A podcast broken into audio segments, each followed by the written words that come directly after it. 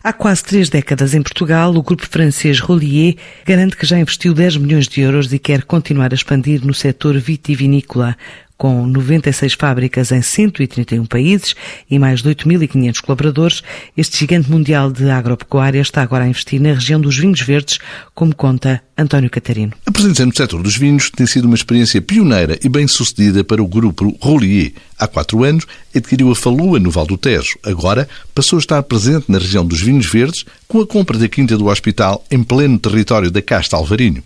Rui Rosa, administrador do grupo em Portugal, justifica a aposta neste setor e, em particular, na diversidade geográfica. Nós, na viticultura, estamos presentes há muitos anos. Temos uma, uma equipa muito numerosa que, dia a dia, faz o seu trabalho junto das vinhas. Isso despertou-nos curiosidade. Quisemos ser viticultores e perceber as dificuldades e uh, os benefícios que se tira da vinha. E então tínhamos essa vontade de, de vir para a vinha. Estando na vinha, tendo uvas, não conseguimos parar por aí e surgiu-nos a vontade de ter vinhos. E aí a ligação é muito, muito essa. Uva, vinhos, vinhos, agora novas regiões. A expansão obrigou a triplicar o número de colaboradores e um investimento, até final de 2020, na ordem dos 10 milhões de euros.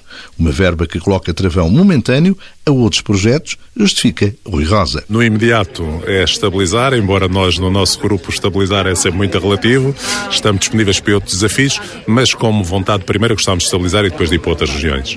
Noutras regiões, mais do que uma região qualquer em particular tenhamos em vista, queremos projetos, projetos que se diferenciam, que tenham algo que seja próprio e, portanto, é disso que andamos à procura e é isso que vamos procurar. E, portanto, eu diria que, não sei se no próximo ano, se este, se este ano, próximo ano teremos novidades nesse aspecto, mas eh, estamos motivados para. Os bons resultados alcançados justificam o otimismo. As vendas mantêm tendência ascendente, com a exportação a subir em tempo de pandemia. A exportação para nós sempre foi maioritária, sempre teve um peso grande.